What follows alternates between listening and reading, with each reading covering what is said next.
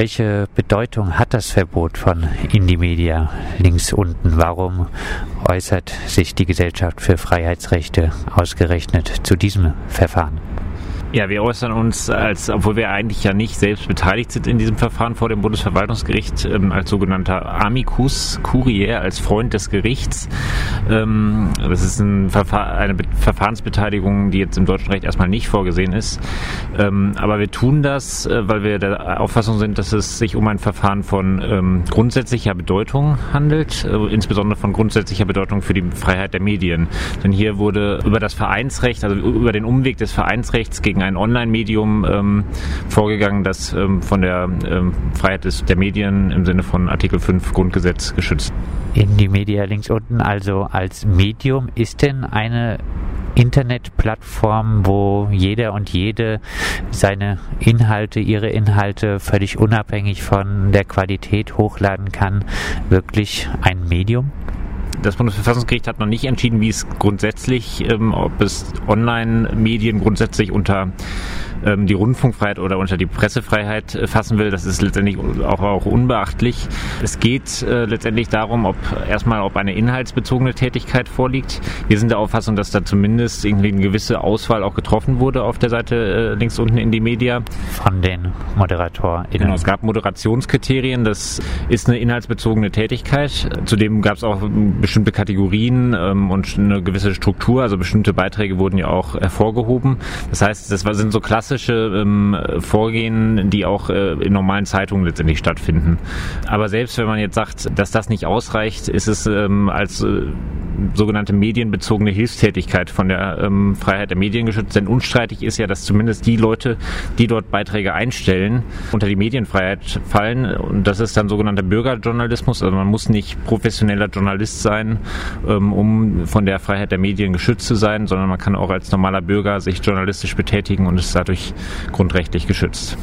Wenn Indie-Media links unten nun ein Medium ist, muss man dann aus staatlicher Perspektive nicht trotzdem gegen dieses Medium vorgehen können, wenn da doch äh, Inhalte zu finden sind, wo zu Straftaten aufgerufen wird, wo teilweise auch Gewalt verherrlicht wird?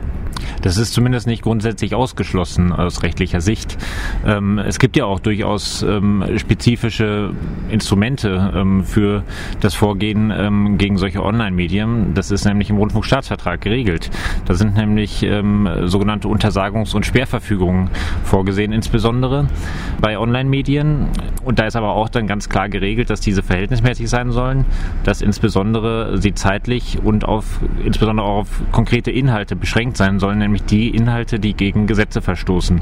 Und ähm, das ist unserer Ansicht nach, hätte das auch bei in die Medien erstmal passieren müssen, bevor zum pauschalen ähm, Komplettverbot der Plattform gegriffen wird heißt das Komplettverbot der Plattform unverhältnismäßig. Genau, das ist ein ähm, eklatanter Verstoß gegen den Verhältnismäßigkeitsgrundsatz, ähm, weil gar nicht erst versucht wurde, vorher gegen konkrete rechtswidrige Inhalte vorzugehen. Die Gesellschaft für Freiheitsrechte kritisiert, dass das Bundesinnenministerium gegen Indie-Media links unten vorgegangen ist. Zuständig äh, seien aber die Behörden der Länder. Warum ist es denn so entscheidend, wer nun gegen diese Plattform vorgeht? Also das hängt ja mit der Frage zusammen, welches Recht überhaupt anwendbar ist. Wir sagen, das Vereinsrecht ist gar nicht anwendbar. Das Vereinsrecht, insbesondere in, mit seiner sehr weitgehenden Maßnahme des Vereinsverbotes. Ähm, wir sagen, der Rundfunkstaatsvertrag ist an, anwendbar. Ähm, und da ist halt nicht nur, sind da nicht nur inhaltlich relativ strenge Vorgaben, also, ne, also Verhältnismäßigkeitsanforderungen, Beschränkungen auf konkrete Inhalte, sondern auch die Zuständigkeit ist anders geregelt. Das sind dann meistens sogar die äh, Landesmedienanstalten, die sich auch durch eine gewisse Staatsferne auszeichnen. Also auch da eine verfahrensrechtliche Garantie, dass die Freiheit der Medien dann auch berücksichtigt wird. Und das wird halt beim, bei dem Weg über das Vereinsrecht letztendlich umgangen. Das Vereinsrecht ist ja relativ weitläufig auch ohne einen wirklichen Verein gegründet zu haben, äh, können demnach äh, Personenzusammenschlüsse als Verein gewertet werden. Warum dann nicht den Verein über dieses Vorgehen verbieten? Ja, also der, der Vereinsbegriff ist in der Tat weit. Ähm, also da muss man nicht ein eingetragener Verein sein oder irgendwie eine, sich eine Satzung gegeben haben oder einen Vorstand gewählt haben. Ähm, es reicht tatsächlich, wenn man sich zusammenschließt zu einem gewissen Zweck, eine gewisse Organisation hat letztendlich kommt es aus unserer Ansicht, äh, unserer Ansicht nach gar nicht darauf an, ob hier hinter der Plattform tatsächlich ein Verein stand oder nicht.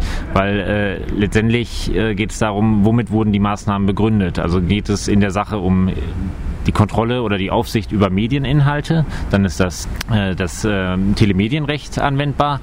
Ähm, oder geht es äh, um andere Dinge, wo dann möglicherweise auch äh, nebenbei sozusagen auch Medien betroffen sind. Also wenn jetzt ein Verein verboten wird, der dann nebenher auch noch eine Zeitschrift äh, herausgibt, dann äh, ist das, muss das nicht zwangsläufig auf das, auf das Medienrecht gestützt werden, sondern kann auch auf das Vereinsrecht gestützt werden. Aber wenn der Schwerpunkt letztendlich auf den Medieninhalten ähm, liegt, dann ist unsere Ansicht nach das ähm, Vereinsrecht nicht anwendbar. Und das ist der Fall, weil, wie in der Verbotsverfügung des Bundesinnenministeriums nachzulesen, es wirklich um einzelne Artikel auf der Plattform ging. Genau, also das äh, Bundesinnenministerium führt in der Verbotsverfügung dann ganz, ganz viele Artikel äh, auf, die dann gegen Strafgesetze verstoßen haben sollen oder zumindest strafrechtswidrig äh, gewesen sein sollen. Genau. Die Gesellschaft für Freiheitsrechte hat jetzt Anfang der Woche die Stellungnahme veröffentlicht. Was gibt es denn bisher für Reaktionen auf diese Stellungnahme? Also das Gericht hat erstmal den Eingang bestätigt, hat auch den ähm, Verfahrensbeteiligten ähm, die Möglichkeit gegeben, sich ein Exemplar zuschicken zu lassen. Genau, das sind erstmal die Reaktionen, die wir vom Gericht bekommen haben. Ähm, das wird wahrscheinlich äh, irgendwann im Laufe des nächsten Jahres zur Sache verhandeln und ähm, wir hoffen natürlich und gehen auch davon aus, dass es dann äh, diese Stellungnahme oder diesen Amicus-Brief äh, berücksichtigen wird bei der Entscheidungsfindung. Nochmal zusammengefasst, aus juristischer Perspektive der Gesellschaft für Freiheitsrechte ist das Verbot von Indie-Media links unten? das Verbot von links, in die Media links unten ist unverhältnismäßig. Es ist ein Missbrauch des Vereinsrechts und es verstößt darüber hinaus auch gegen die Europäische Menschenrechtskonvention. Abschließend, der Bundesgerichtshof äh, hat ja jetzt das Verfahren, was ursprünglich für Mitte Januar angesetzt äh, wurde, erstmal abgesagt. Äh, der Termin ist erst einmal aufgehoben. Welche Chancen seht ihr denn dafür, äh, dass sich das Gericht äh, der Stellungnahme der Gesellschaft für Freiheitsrechte anschließt und das Verbot von Indie-Media links unten kippt? Wir denken, wir haben gute Argumente auf jeden Fall aufgezeigt und ähm, äh, haben insofern, letztendlich ist es auch eine Hilfestellung für das Gericht, dass man äh, eine gewisse, eine neue Perspektive auf den Rechtsstaat kriegt und wir haben nochmal besondere Aspekte, auch grundrechtliche Aspekte insbesondere hervorgehoben ähm, und äh, wir sind recht zuversichtlich, dass das zumindest auch in die Entscheidung einfließen wird. Das sagt David Werdermann von der Gesellschaft für Freiheitsrechte. Mit ihm haben wir gesprochen über die Stellungnahme der Gesellschaft für Freiheitsrechte, die das Verbot von der Internetplattform Indie Media links unten scharf kritisiert.